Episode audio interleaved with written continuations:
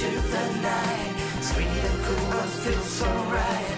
Music showed me right away, and now I know that this song will know. Lately, frustrated.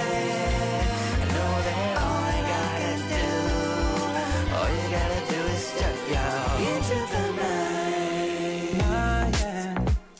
night. Somewhere in these words, I know you're hiding.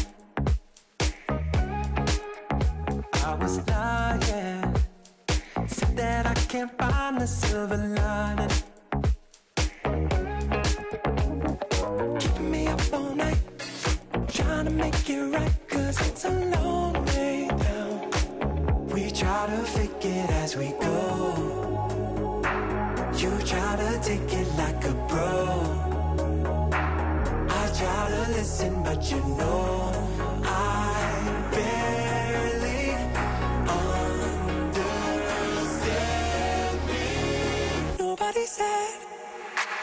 nobody said, nobody said it was easy. No, no, no. Nobody said, nobody said, nobody said it was easy. No, no, no No denying. Baby, we got way too good at fighting. We've been trying. Can we talk it out before deciding?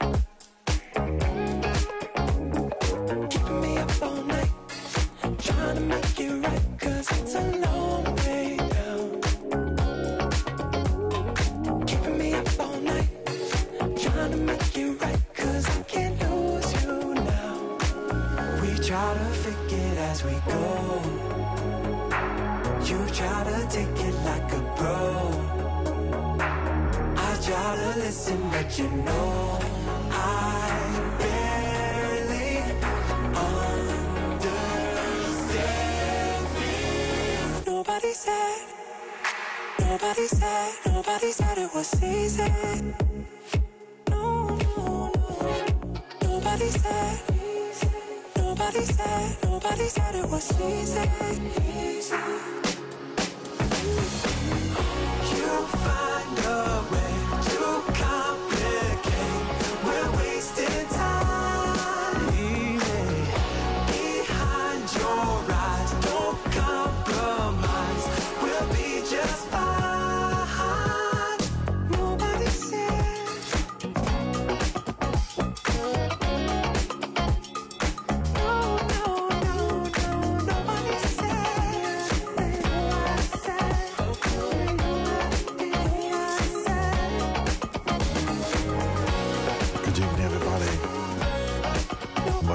bacio grande a Medea, eh. Grazie di quello che mi hai scritto.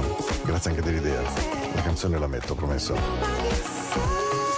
Ben ritrovati a tutti all'appuntamento di Into the Night, la musica della notte di Radio Ticino, 26 ottobre dalle 22 alle 23, un buon suono, siamo partiti con Easy, una novità che io trovo, beh, insomma, molto radiofonica, carina, niente di impegnativo evidentemente.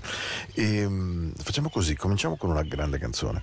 Cosa si intende per grande canzone? Non vuol dire che sia una grande hit, che per forza deve essere un capolavoro, però una grande canzone è quando, secondo me, la partitura complessiva, musicale, vocale, d'arrangiamento è, è- è semplicemente inappuntabile. Questa è una ballad di quelle che in America vanno veramente tantissimo e che mh, radiofonicamente suonano molto bene. Lui è un gigante, Lionel Richie, I Don't Wanna Lose You, non una delle canzoni sue più famose, ma di quelle che davvero, se entrate nel, nel mood giusto, vi entra immediatamente sotto pelle. Ehi, baby, baby, baby. Buon ascolto. E ben atterrati qui in questo luogo che spero sia un luogo di dolcezza, di stare bene, di un buon suono. Iniziamo con un colpo di battere così all'inizio quando lui lo dice. Sì, perché I don't wanna lose you. Lionel Richie. Times are hard. Well, my spirits are weak. Oh, yeah. Everything seems to be going wrong. My outlook's bleak. Oh, yeah. You know, I fool around. Oh, yeah. Playing the field. That's when I found that your love was real.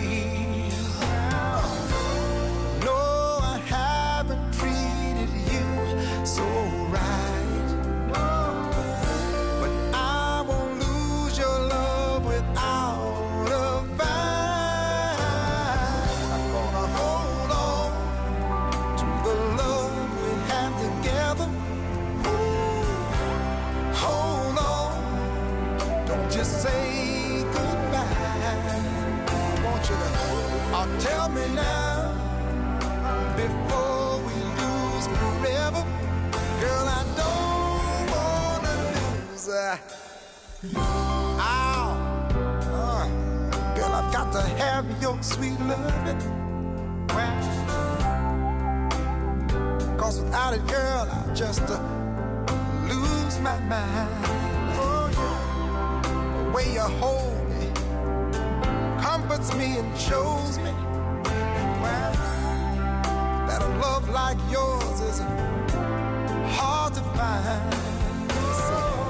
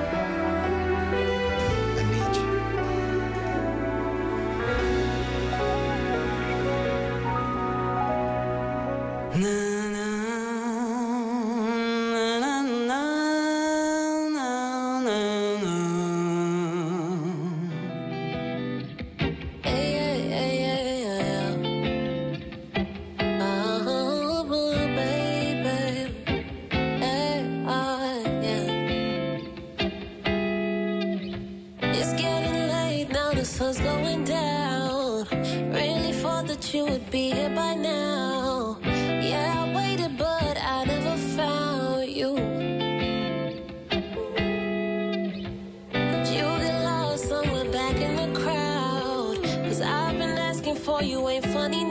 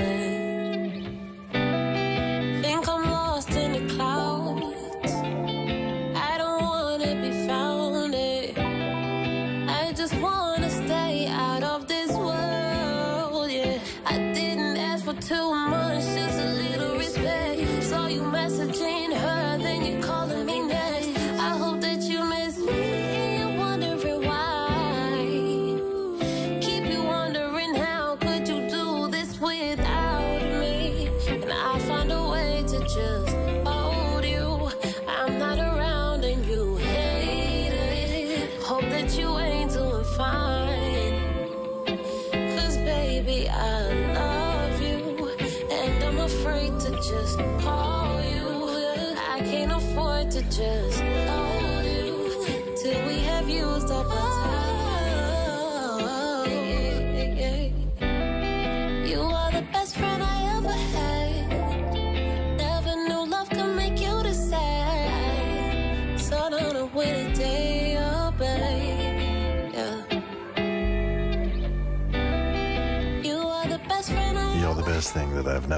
È una canzone che sta girando molto bene nelle radio americane e che io cerco di trasmettere ogni tanto qui a Into the Night. Eh, abbiamo beccato un sacco di pioggia qualche giorno fa e secondo me tornerà. Ho visto la meteo della settimana, non è che butta per forza bene, ma alla fine voglio dire poco importa.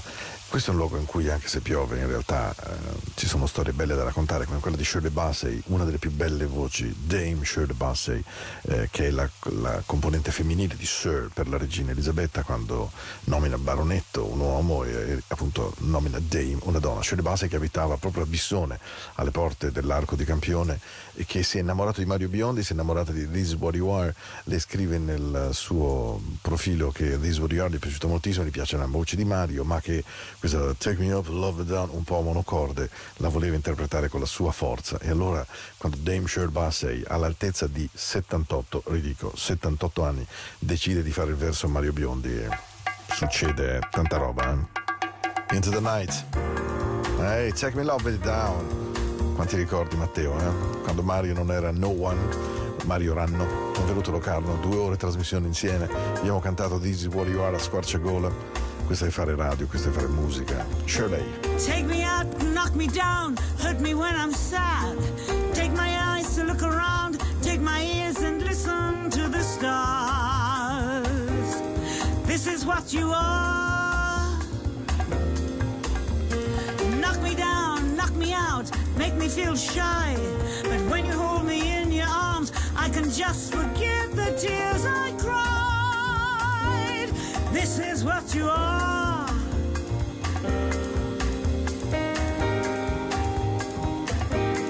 This is what you are. Write your number on my wall, it's all you gotta do. Carve your shadow on my soul, even when you break my heart in two. This is what you are.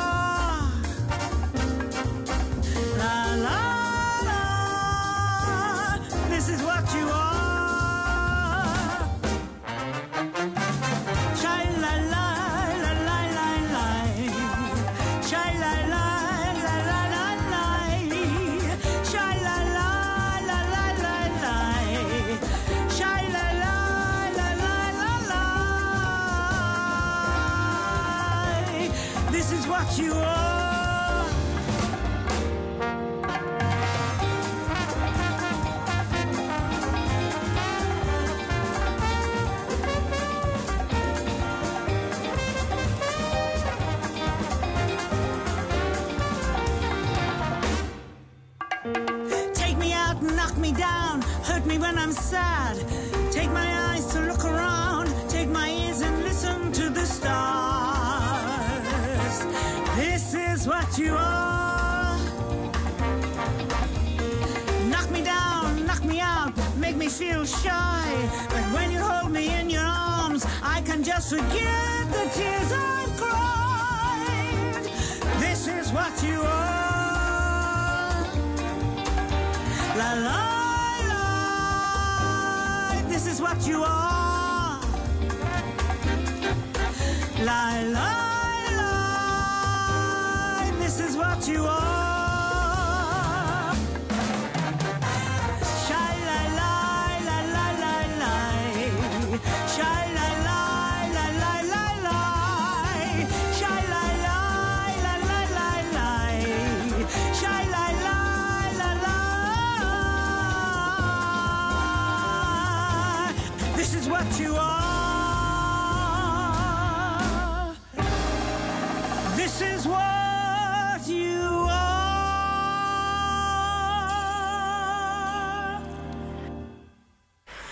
Into the night.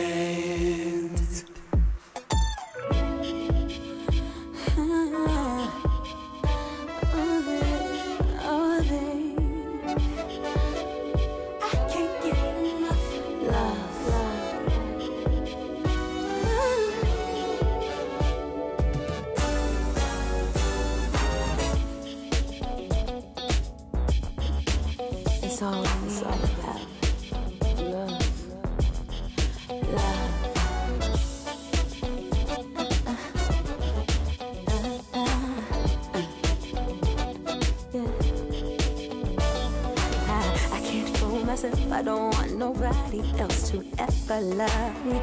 You are my shining star, my guiding light, my love fantasy. There's not a minute, hour, day or night I don't love you. You're at the top of my list, cause I'm always thinking of you. I still remember in the days I was scared to touch you. I spent my day dreaming, planning how to say I love you. You must have known enough to swim in. That's when you opened up your heart and you told me to come in.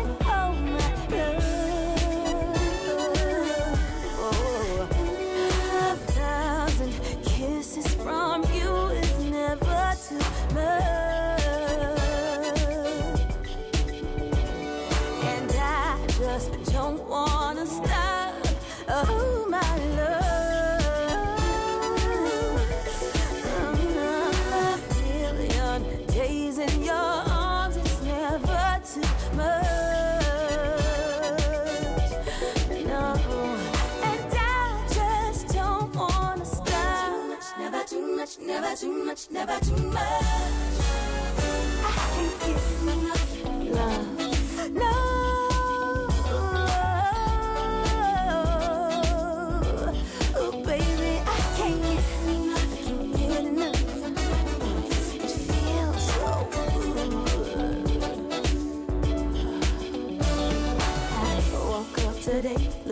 at picture just to get me started. I called you up, but you weren't there, and I was broken hearted. Hung up the phone, gotta get to work. My boss is so demanding.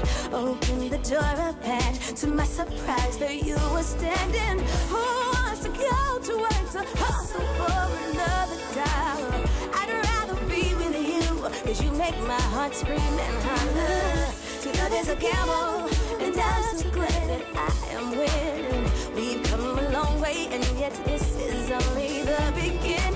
Give it here, give it here. Don't hold back, just give it here. Oh, my love.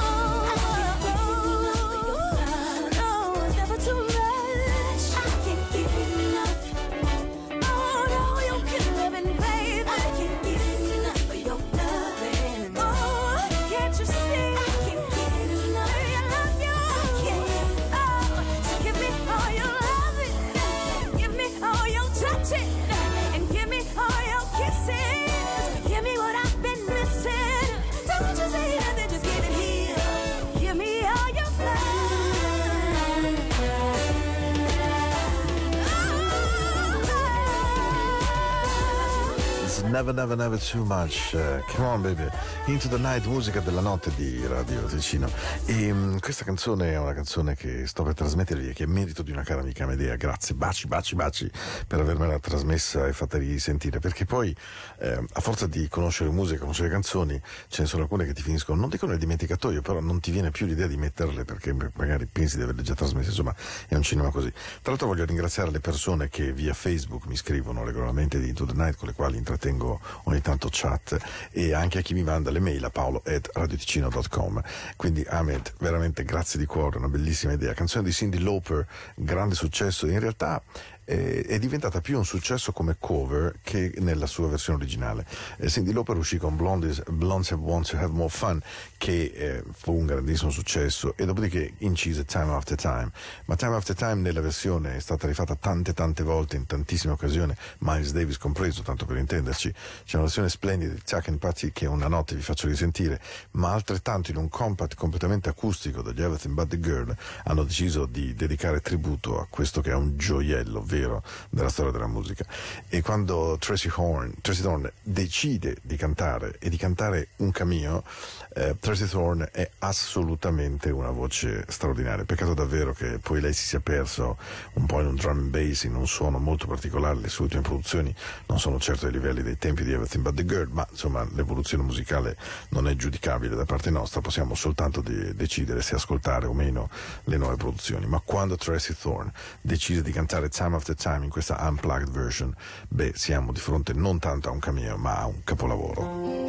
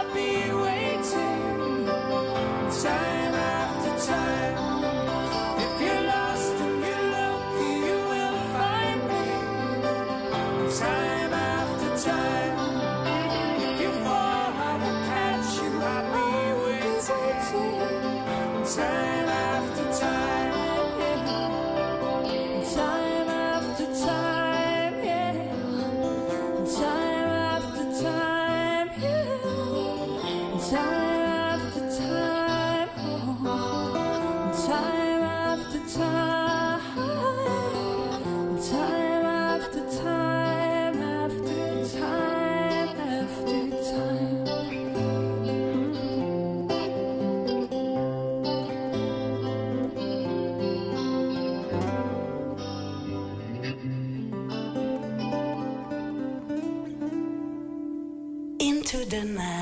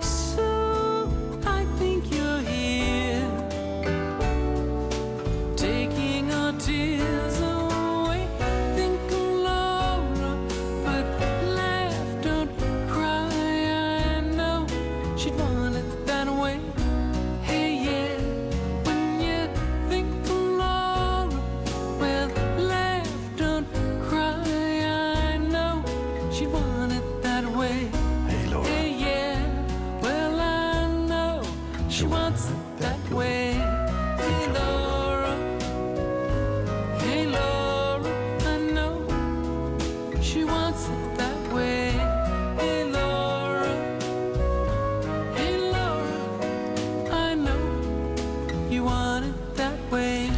Questa è una canzone meravigliosa di Christopher Cross, si chiama Think of Laura, pensare a Laura, che a me devo dire viene abbastanza semplice come cosa, ma ehm, in realtà questa amica di Christopher Cross muore di un tumore e, e la canzone che Christopher Cross dedica a questa amica è una canzone che io sento e che ovviamente in questi giorni mi commuove più che in altri evidentemente, perché mm, Think of Laura, but love don't cry, she would like to have it like way, that way, cioè lui dice guardate non dovete assolutamente piangerla, dovete cercare di sorridere di Laura perché lei avrebbe assolutamente voluto così. In realtà molte persone che volano via per il cancro non hanno molta voglia che si pianga attorno a loro, ma che si portino a casa pezzettini di coraggio, di forza, di resilienza, di voglia di resistere, di voglia di rimanere qui. Una canzone molto molto molto dolce per me sempre, lo ammetto, anche un po' toccante. Think of Laura Christopher Cross, mentre ora eh, mi faccio un regalone, non un regalo si fa per dire, però. Questa è una canzone degli Earth, Wind and Fire del 1976, io la reputo la più bella canzone che gli Earth, Wind and Fire abbiano mai scritto, gli Earth sono stati l'inizio della mia storia di DJ, loro sono quelli che mi hanno fatto amare questo mestiere e la passione per la musica, loro mi hanno fatto impazzire da subito e mm, Radio Milano International, Claudio Cecchetta quei tempi, 101 e Gigi D'Ambrosio trasmettevano spessissimo questa canzone che io non riuscivo disperatamente a trovare. Poi un bel giorno Goody Music, via Friuli 51 Milano, più bel negozio di musica in Port Black che esistesse in Italia a quel tempo, eh, finalmente trovo la copia di That's Way of the Word e posso innamorarmi definitivamente della canzone che davvero mi ha cambiato qualsiasi relazione con la musica. That's the Way of the World è secondo me un capolavoro del musica soul, della grandezza di EWF. Maurice White, Virgin White, Philip Bailey, Andrew Woolfolk, Jerry Healy, Bill Reichenbach. Oh, that's the way of the world. Mm-hmm, mm-hmm, mm-hmm. Torno in un luogo dove non sarò mai più, purtroppo.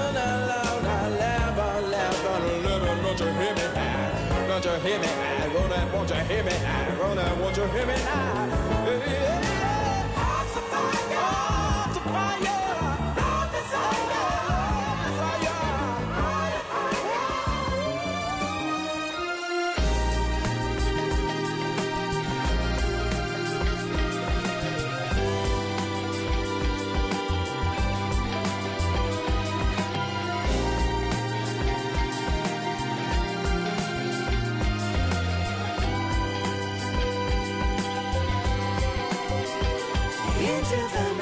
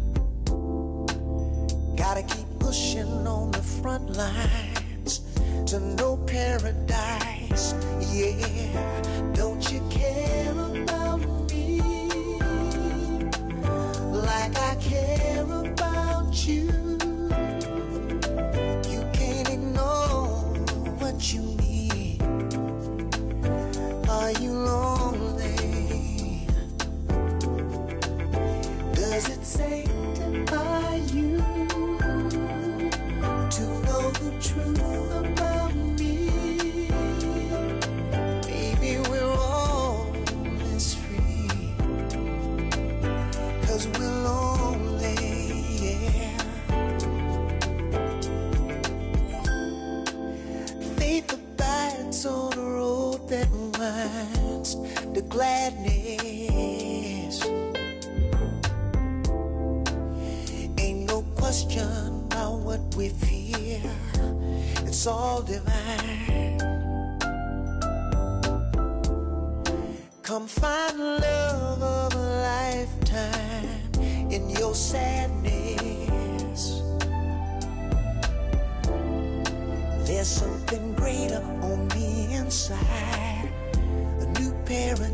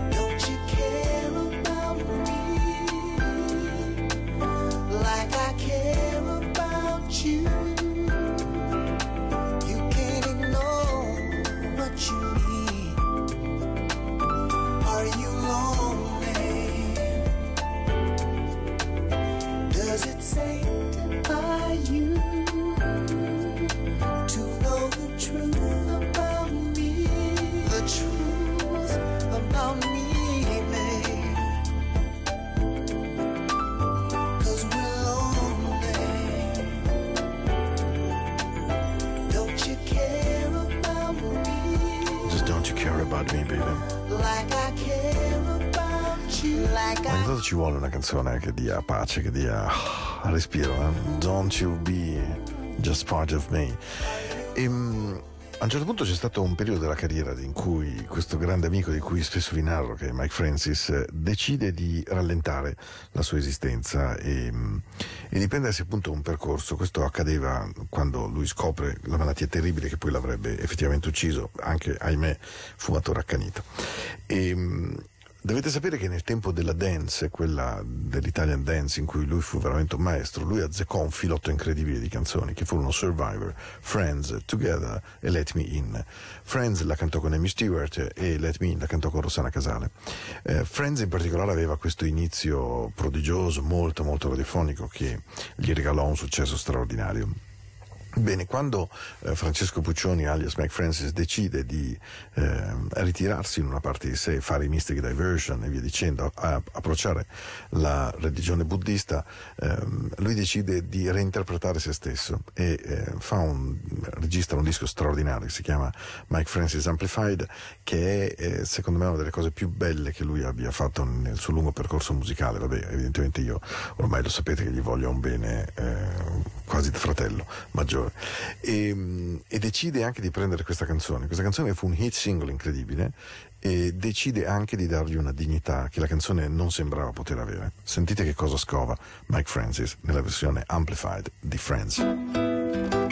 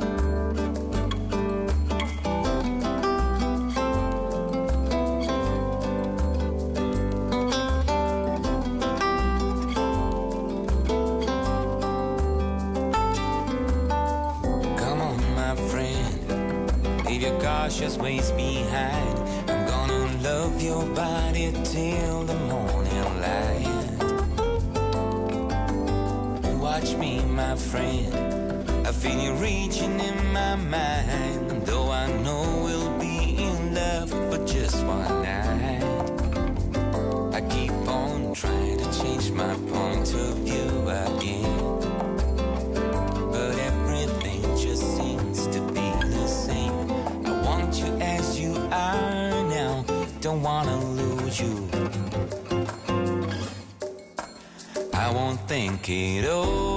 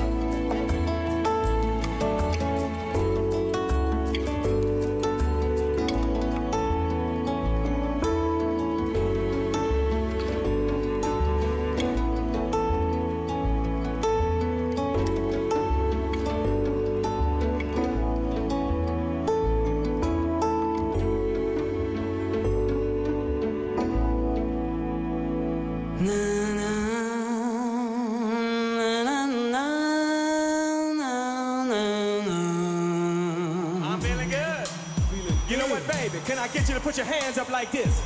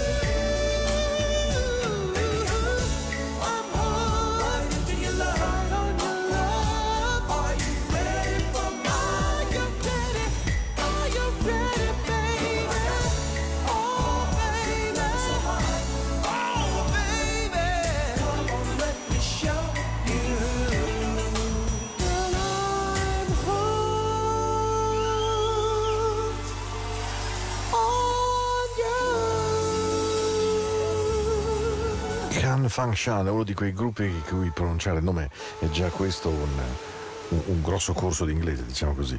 Ehm, la canzone con la quale ho voglia di chiudere questa sera, che è una canzone che io amo da un sacco di anni, è una canzone molto particolare nella storia e nella vita di Phil Collins.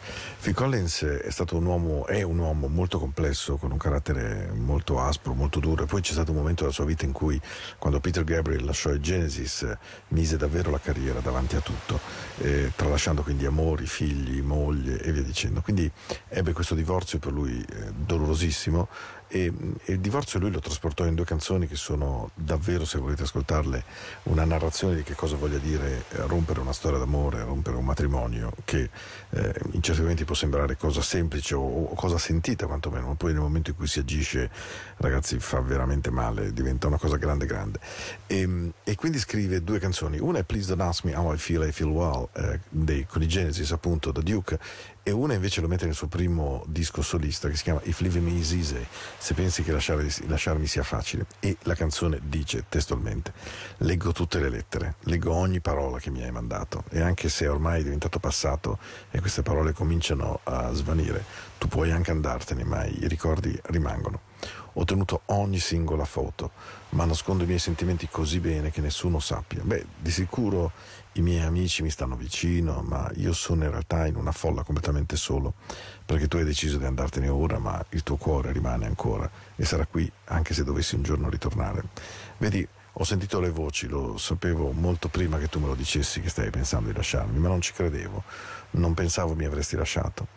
Sembra che io abbia sbagliato, che fossi in torto, però mi spiace dirtelo, ma io ti amo e ti amo davvero alla stessa maniera. Questa è la sola cosa che almeno tu non puoi portarti via dalla mia vita. Ma ricordati, if leaving me is easy, se lasciarmi è facile, coming back it's harder, tornare indietro da una cosa così è veramente difficile. Una buona notte a tutti, vi aspetto mercoledì.